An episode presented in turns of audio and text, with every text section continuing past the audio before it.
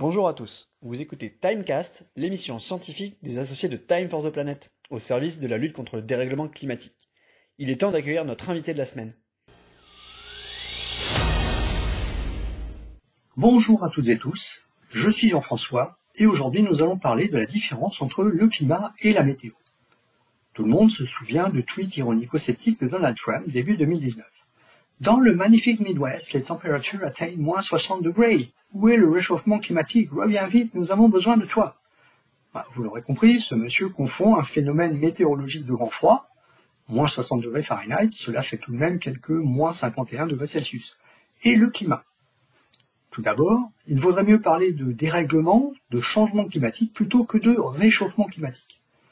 Ensuite, la principale différence entre ces deux notions est l'échelle de temps prise en compte. Dans le cadre de la météorologie, il s'agit de prévisions avec un horizon assez limité de l'ordre de 24, 48 heures, voire une semaine. Pour cela, les services météorologiques mondiaux disposent de tout un tas de capteurs de pression, de température, d'anémomètres disséminés sur toute la planète, ainsi que de radars et de satellites. Ces instruments leur permettent d'établir des cartes prévisionnelles avec des courbes, des flèches, des températures, etc., qui elles-mêmes permettent à nos animatrices et animateurs météo préférés de nous présenter des prévisions avec des indices de confiance plus ou moins élevés. Il faut savoir qu'en France, les prévisions sur 24 heures se vérifient à 90%.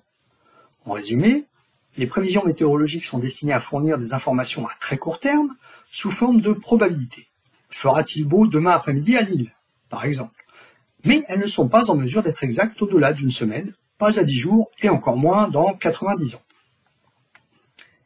Concernant la climatologie, l'étude du climat, donc, là aussi sont mesurées des grandeurs comme les précipitations, la houle, la vitesse des vents, pression atmosphérique, etc. Cela afin de nous fournir des projections, et par convention à minima sur 30 ans.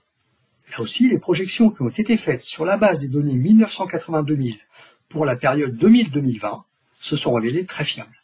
Et les technologies évoluant sans cesse, cela devient de plus en plus précis projection climatique globale nous donne des probabilités de changement à long terme, une moyenne. Actuellement, la tendance de cette moyenne est de plus en plus chaude. Nous aurons donc de temps en temps des records de froid battus. Cependant, pour un record de froid battu, il y en aura 10 de chaud qui seront battus.